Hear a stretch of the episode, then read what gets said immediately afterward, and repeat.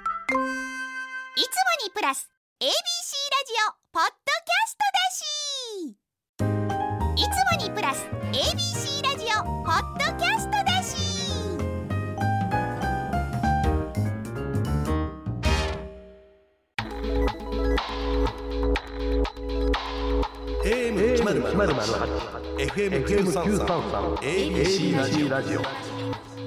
今村翔吾山崎れなの言って聞かせ聞かて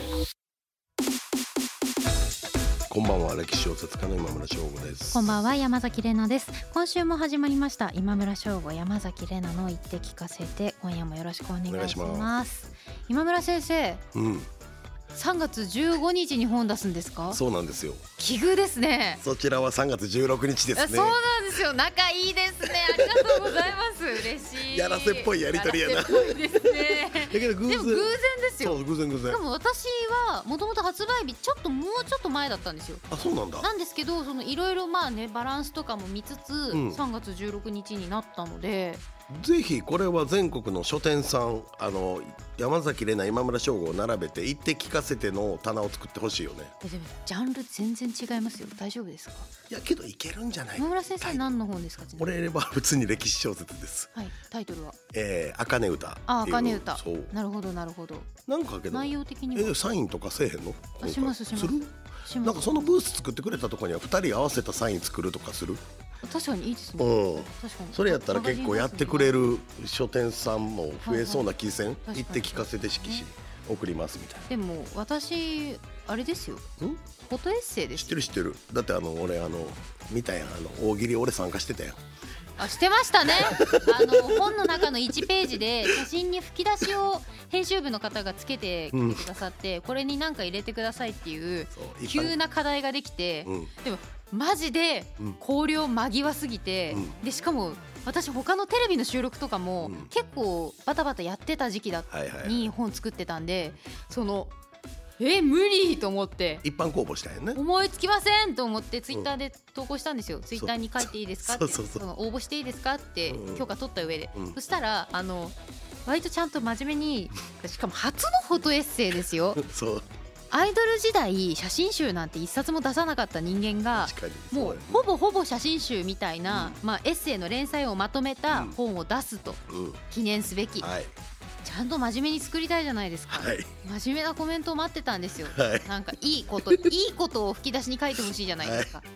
なのに、うんみんなマジで大喜利し始めて そうそうすんごい楽しそうなの本当にもう見てほしいいやー今村先生なんて投稿してくださったんですか俺日米和親条約うんたらかんたらっつってやなっんでたそれ意味がわかんないもんだってなんでそこの回答に行き着くんすかいやーなんかさみんな絶対あの腕やってたから角度とかで来るやろなって思ってて、はいはいでなんかこう一個す腕がなテーブルのこう上に乗ってるやつやったから。なんか伸びしてるみたいなそうそうそう、はいはいなんかこぼしたのを腕で拭いてごまかしてるとかもしようかなと思ってんけど、はいまあ退屈そうにも見えたからもう本当にね、うんあのいや結局本に載せるやつは自分で考えました やろいや俺は仮にあれ選ばれても、うんできればこう一般の本当のファンの人のから選ばれるやろうと思ってたから俺はボケに行こうと思った、いやあのねフォントのファン も今村先生もマジでボケすぎだからちょっとだってあの本に結局載せなかったんでここで紹介してもいいですかおう えー、ともうね変なのよ今日の晩ご飯はボンカレーだやったーっていうセリフを初のフォトエッセイに載せると思いますわからん、ね美味しいけどボンカレーボンカレーさんから CM 来るかもしれない。 いや本当にあとあのフレミングの左手の法則とかそうそうそあのう。斜め45度とかなんかもういなん見てほしいね。腰痛がひどい時はこの姿勢でラジオやってますとかそうなんかなんどういうことっていう俺も山崎怜奈大喜利がやっぱ流れてくんのよやっぱこう番組一緒にしだしてから山崎さんのファンの人も僕フォローしてくれてるからはいもうタイムラインが結構それで埋まってたからおじゃあ俺も参加しようと思 って本当にだからまあいいかと思ってその、要は笑いにししてもらってるだけいいじゃないですか。なんかあれ面白いけどねみんな盛り上がるけど祭り状態になるけどねそうそうでそれで、まあ、本のことを知る人もいるだろうし、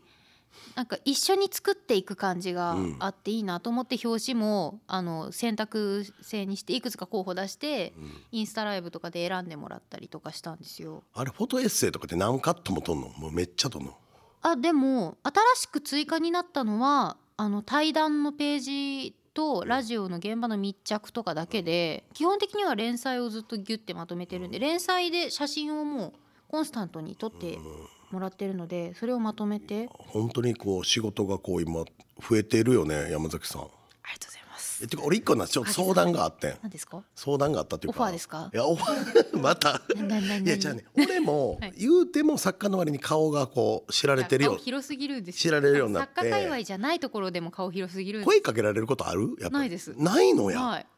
えー、俺私全然変装せずに歩いてるんですよ正直俺のなんか顔っていうより声でバレるみたいでちょっと喋ってたらあーはいはいはって見られて俺ってなんかなるみたいえでもそれはわかります私も声でバレますねそっか喋んない分にはうん正直マスクしてなくてもバレないと、いや俺この前すちょっとまあこれ最悪っつったらごめんやけど地元のスーパー銭湯 で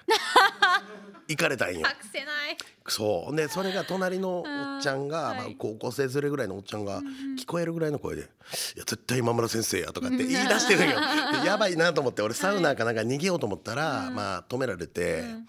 あれってどうやってどのタイミングで逃げたらいいんやろうなと思って。え別に逃げる必要ないんじゃないですか恥ずかしいですかやっぱいや恥ずかしいっていうかこっち結構のぼせてきてんのにさ、うん向こうなんかこう立とうとしたら「あそうところで最後の盾が」とかさ「身長の連載が」とか言って言ってくれはるから、うんこうなんか嫌がって逃げたみたいに思われるの嫌やから話の区切りとかどうしたあススーパーセントはほんまにやめてほしいな確かに気まずいっちゃ気まずいですね、気まずいよなまあでも「すいませんちょっとのぼせてるんで」つって言って「あこの辺そうで」かとか言ってまあでも全然いいんじゃないですかありがとうございますありがとうございますそっから俺だからずっとあの大風呂いかんとあの樽みたいななんか亀みたいなとこ一人でずっと使ってたの。 あーうんそう気まずいなまあでもお風呂かお風呂は何も隠せないからしょうがないけどマスクしてるからねそうやねそうやね、まあ、3月から徐々にねマスクなくなって、まあ、取ってもいいよっていう風になってきますけど、まあでもそうやねんなすぐに全員がなくなるとは思わへんししまあでもみでも見た目でそんな分かられなくないですかなんか似てるけど違うかなって言っいやて多分みんなスルー東京にいるからやと思うねんな俺滋賀にいたらめちゃくちゃやっぱ滋賀にいるいわゆるそういう人ってあんまいいひんからあーめちゃくちゃバレるまあ、っしちゃかうも滋賀にゆかりのある人っていう認識もあるからそっか私とかこの間あの札幌で仕事があって、うんもう全然もうなんか帽子も何もかぶらず、まあ、マスクだけ最低限してマネージャーさんとヘアメイクさんとふらふらご飯食べに行ったりへえ雪合戦したりいいすごいしてたなんです雪だるまいっぱい作ったりしてたんですけど滋賀何にもあそ全う然滋賀やったら車運転全然窓開けて運転してたらバイクのお兄ちゃんにすれ違いざまに「今村先生!」みたいな感じでこうすいいいる人いるでそれも地元の名物おじさんみたいな感じになってってるけどでも地元でそうやって話しかけられるのって嬉しくないですか地元は嬉しいですねねえ素敵そうなんかこの前大津市長大津市長と LINE してるんですけど、うんうん大津市ななどういうこ となな政治家になるんですいかやそんなつもりはないですけど大津市長とええ LINE 正解友達なんですけど、うんなんか大津市長ははい去年広報にお僕より今村先生のが乗ってたって言ってたねまあね今村先生はだから特殊ですよね、特殊よねだって同じ事務所の方にもそういう方いらっしゃらなくないでいすかないかもしれないねなんねかえご当地タレント的な側面もあるんやと思うんでね滋賀にずっと居続けてるからう確んかにそうなん楽しやそうですねでもそうだからここにも書いてあるやんなんか今村翔吾メモリアルルームってできんねんで、ん何です かこれ見逃してました何ですか大津市これになんかできんねん今村翔吾メモリアルルームああれだなんかじ記ゃん念館みたいなそう資料館やみたそうい記な念館にしすんのはちょっとやめてほしいっていうかちょっときついと言ったんよ確かにで なんか近くでラーメンとかも食べにくいやん、確かに確かにメモリアムルーム出てきて出てきたら俺ラーメン食ってたとか嫌やん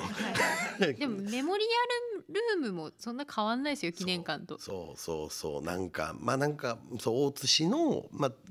市がやってるなんか喫茶店というかなんかビルがあるんやけどそこのはい2階が今村翔吾仕様の部屋になってるって。へえすでごい飲食禁止にしますとか言ってたんやけど、ん飲食いや OK ですって僕も言っててまあまあ触れてもらった方があじゃあいろいろ許可も取ってそうそうへえ防災法とかいや大変だな下はなんかカフェみたいになってるのよねそそれうどこにあるんですか大津市の商店街商店街商店街の中にあんねん急に商店街 の中になん商店で商店街の中に建て替えでなんかちょっとちょっとしたビルができんねんけど本屋さんお肉屋さん魚屋さん今村商いやクレープクレープ地ビールみたいなやったで1階は確かおお2階今村翔吾みたい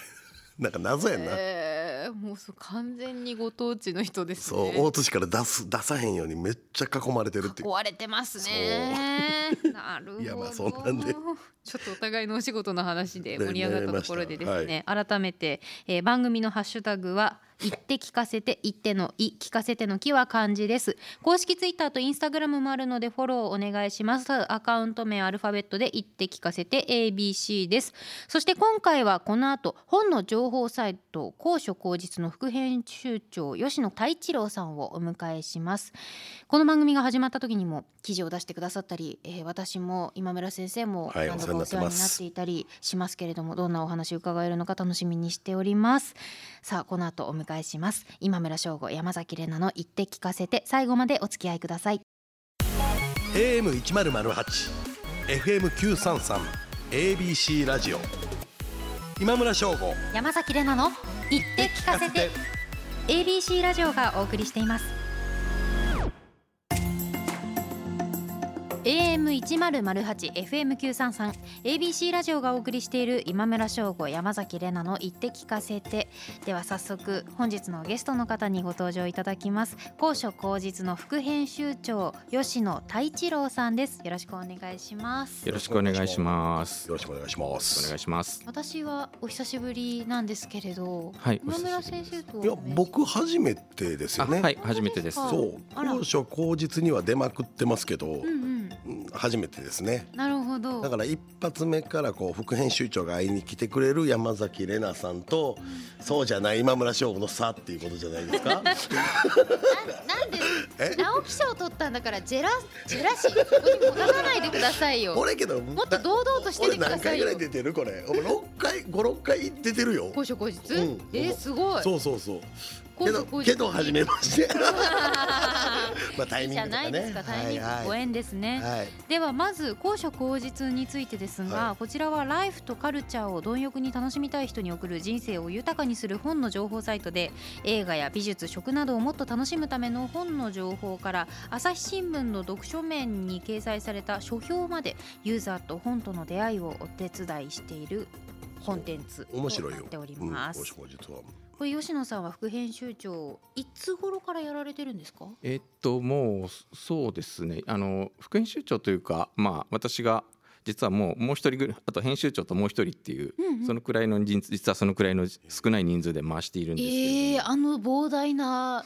記事が上がっていく中を二人で主に。はい。ええなので高所高実に来たのがちょうど3年ぐらい前でしたかね。はいではい。えーとまあ、2番手位置に来たのが、まあ、この、えー10月からっていう感じになりますう。あそうなんですねすごい。これ日頃どういうお仕事をされてるんですか。まあ本当にありとあらゆる仕事をしておりますね。あの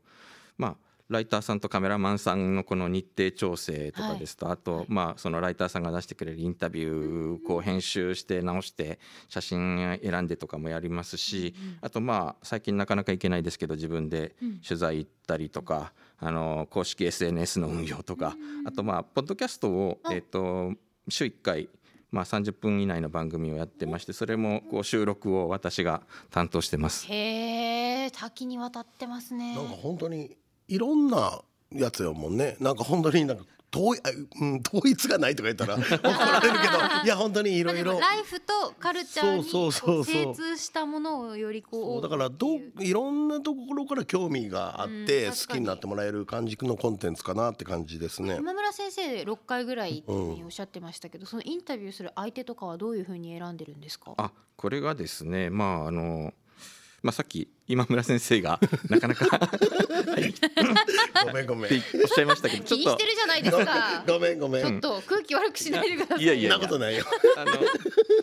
実はちょっとまああの仕組みというか、あのありまして実は半分ぐらいがその朝日新聞の読書面とか文化面とか、はいそういうところからこう転載という形でで、えー残りの半分ぐらいがウェブオリジナルという感じなんですけども、なのでまああの基本的に今村先生は新聞に登場する方なので、はいええもう新聞の文化部の方から取材に行くという感じに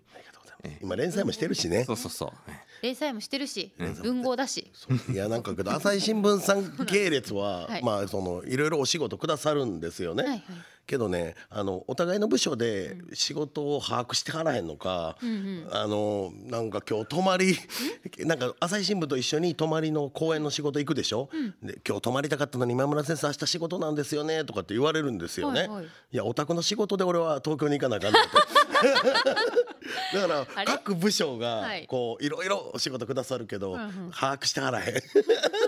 今あのスタジオの横ら辺で結構苦笑いしてる大人がいやけど多数いらっしゃるん僕です僕4部署ぐらいとお仕事させてもらってるから、はいはい多引っ張分りだこですね多分なんかそういう感じで多分なってますね。なるほどいや面白いですよ。吉野さんはこう対談とかもご自身でこうやられる方っていうふうにまあそうですねねインタビューとかもインタビ取ったりとかはい、そういうこともやります。何か意識してることとか聞き方とかありますかそうですね。もうなんかやっぱり言われて記事読んだ人から言われて一番嬉しいのがあのあ私全然この本とかこの著者さんのことを全然知らなかったんだけどちょっとインタビュー読んだら面白かったからうちんょっと本読みたくなったとかはいあの本買ったねっていうふうに言われるのがやっぱりあこれがやっぱりこのウェブサイトやってる意味かなと思っていて、やっぱりその本まあ新聞読まない人読まない層というかやっぱ新聞ってどうしても、うんあの年齢層高いので、そうですねええやっぱりその読まない層に向けてアプローチしたいっていうのをこう考えながらやってますので、えこれは職業冥利につきますよねねえ絶対ねその橋渡しじゃないけどそうそうそうそう。本と読者の橋渡しになるような仕事っていうことですもんねそうね。これあと私ちょっと個人的に相談したいのが、 は い出た。いやあの他の番組とかでこう著者の方をお迎えするときにそのまだ読んでない人に向けて発信する記事だったり番組だったりするじゃないですか、はいだからこそなんかネタバレしすぎるのも良くないし、はいはいで。こっちの感想を伝えるだけだとつまんないしなんかいろんな角度から本を紹介した方がいいんだけど、塩梅が難しかったりするっていうえそこはまさに本当にそうですね。どうしてますか、いやーだからこれはねもう、まあ、まずやっぱりきちんと読んだ上で、はいこのどの辺までこうチラ見せしたらいいかなみたいなことやっぱり、うんうんうんあの自分がインタビューする時も考えるし、まあ、他の人のインタビュー見る時もいやちょっとこれは言い過ぎだなとかちょっとこれ逆にあの読みすぎると今度他にあの本当にあのインタビュアーと、うんあの著者さんの世界だけに入っちゃそうっなんてでっすよていうのがあるから。そうなんか読んでわ面白いってなってこの本好きってなりすぎるとなんかその熱がこもりすぎてあのうん周りがそうオ確かにーディエンスがついてこれなくなるんですなよ、んかね、たまに相談する時もあるよね。これ載せここまで OK ですかとかこう相談することもあるし。はいはいなんか僕よくあるのはなんかこの作品を書くに至った経緯みたいなあ背ー景のところを結構掘り下げて、はいはい作品の中身はまあ結構あんまりだから書いたっていうその手前の話をすることが多いような気あがあすそるのな。方が著者としても嬉しいですそうね特になんかへーミステリーの人とかって、はいもうちょっと言っちゃったらもうネタバレやもんね。そうなんですよ本当にそう困っ ちゃうそれは多分そうで作家とかってでもいろんな人いると思うんですけど作風とイメージが違った人とかいますかいやーこのね俺ですかそういや私ねえいるんですかこれはいるんですね俺な気がしてきた今自分で聞きながらいるんですねいまいやーあのこの番組ずっと聞いてましたけどやっぱりうんなんあか嬉しい今村先生こんなに気さくな方だったとあのほら今「人よ花よ」もずっと読んでますけどもやっぱ結構本当にあれってこ う王道の歴史小説じゃないですかうんそうで。そうえなんか いやなんか本当僕会うまでドキドキして たんで今日めっちゃドキ確かドキにしもってたんでとすけどこうお堅い人のイメージがありますよねあでもなんかそうこの番組でもなんかものすごいこう面白い話されるし、面白いですよねうだからん、ゴーストライター作家でゴーストライターがいるんじゃないか説はいつまでたってもデビュー6年もうすぐですけどいまだ拭いされないんですよね。 でも大丈夫です今あの今村先生のうんアーティスト写真、うん、あのちょっとやっぱり ユニークなんでそうそうそうそあの着物を着てねうねあの滑覆のいいなんかそう豪商みたいな感じの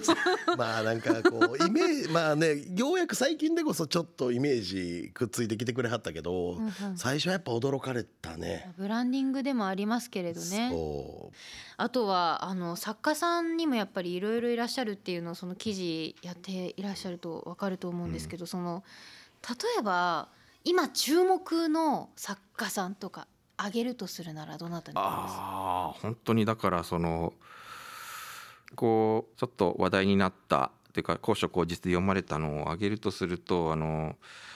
えっとね小物えなさんっていう方がいまして、はいはいえっとポプラ社新人賞を受賞された方なんですけどうんこの「えっとね継ぎはぐ三角」っていう本が最近出ましてはいへこれあのこの方はねあの現役の裁判所の書記官でええ面白い。えーでまあその家族まあこ、えー10代10代ぐらいかな、あのー家族で食堂をやってるんだけど実はその家族は、えー血がつながってないんだけどっていうまあちょっとそれは ネタバレになっちゃうけどみたいな話なんですがえ最近えこれがデビュー作ですかこれがデビュー作ですね。裁判所の書記官をやられてる方はそうやっぱり裁判所なんでありとあらゆるこうものすごい人生の引きこもごもがああ確かに目の前で展開されてるわけですけど、はいまあなんかそういう別にそこから題材を取ったわけじゃないとは言いつつもやっぱりなんかそういうのをいろいろこう見聞きしながらうん思うところがあったみたいなことはおっしゃってました確かにね。着眼点として必ず本人に根付いてますもんうね、ん、面白いそっか、職業作家さんとその兼業でやられる方とでまたちょっと違ったりもしますかねああそうですねなんか私そのそうですね結構せんあの兼業でやってる方は意外と多いなと思ったのがあの市穂道さんとかも、あのうんうんえーインこの方ちょっとインタビューでポッドキャスト出ていただいたんですけおどうやっぱりこの方もあの大阪でお勤めしながら、やっぱりなんかお勤めすることでやっぱこう世の中の感覚よ世間とのズレじゃないけどそういうのは失いたくないなみたいなことをやっぱりおっしゃってましたいねる。よねわかります今村いや先生僕は辞めちゃったからどうかわからんけどなんかあそっか澤田東子先生とかはいまだに直木賞取ってからもアルバイト行ってるって言ってたよええそのために週1回土曜日やとなんか何曜日かに行ってるっていあーそのういそろうんな視点とか気づきを自分にそうそう浮世離れしないためにみたいなああすごいな、うんちなみに今お話に上がりましたポッドキャストっていうのははいどんな内容でお送りしてるんですか、あまあそうですねあのゆるいやゆるい会というかあのまあもう一人のあの女性のスタッフと一緒に、なんか最近今年読んだ本で誰が一番良かったとかまああの最近あなんか気に入ってる本屋さんあるみたいなこととか喋ることもあるんですけどあの割とこのウェブで出るインタビューについていって、収録させてもらえませんかみたいな感じで。へええーそんな感じでラフに始まるものなんですねあいやまあもちろん事前にそうんうんのうおん願いした上で OK の方のところへ行くんですけれども、はいはいはいまあそうやってこうなんかもうそのまんまだから、えーインタビューを取ってしまってだから一応みちさんとかもそうですしあと青山青山美智子さんも作家さんでははいは出ていいただきましたね。ええ面白そうですねねで僕はいつです か出ていただけますかえ逆オファーここでで僕はいつですかのトーンがナチュラルすぎるんですよこうやって人は仕事を増やしていくんです ねかもしれないねなるほどすごいわー、まあぜひぜひいつでもありがとうございます。はい 行きましょう行きましょこれはちょっと楽うしそうですよね。はいうんそうということでそろそろお別れのお時間近づいているんですけれども、何かお知らせはございますか。はい、えっと、まあ、高所高実、先ほども、いあのー言いましたけども、あの、今年で。この6月で、あの、5周年迎えまおしてーお。めでとうございま。おめですとうはい、ありがとうございます。まあ、あのーまあ、ポッドキャストもそうですけども、今後はイベントとかいろんな形でこう、ね、皆さんにお会いできる形を増やしていきたいなと、あの、日々試行錯誤していますので、ぜひ、あのラジオを聴きの方もご覧いただければなと思います。はい、あの実は私も一冊目の歴史の時間という本を出した時に、あのインタビューをはい。していただいて、そちらの記事もまだ読めるので。そうそうだから蓄積していくのがいいところでもありますよねそうです過去よねのも探れるっていうか、うんそうですお願いねし。まうんす。ちなみに私もマガジンハウスから3月に本を出すので、また読んでくださあい。はい、あの、ぜひ、やばいよろしくお願いします逆。オファー番組やねそうですそう隣に今村先生いるからどんどん吸収して真似していかないといけない そうそういう番組でもある、ね、いたやらせていただけるならいくらでも僕らは、いくらでもはい呼んでくださいやらせてたきますありがとうございます。ぜひよろしくお願いします。ということで本日のゲストは高所高実の副編集長吉野太一郎さんでしたありがとうございましたありがとうございましたありがとうございました。 AM 一ゼロゼ八 FM 九三三 ABC ラジオ今村翔吾山崎れなの言って聞かせて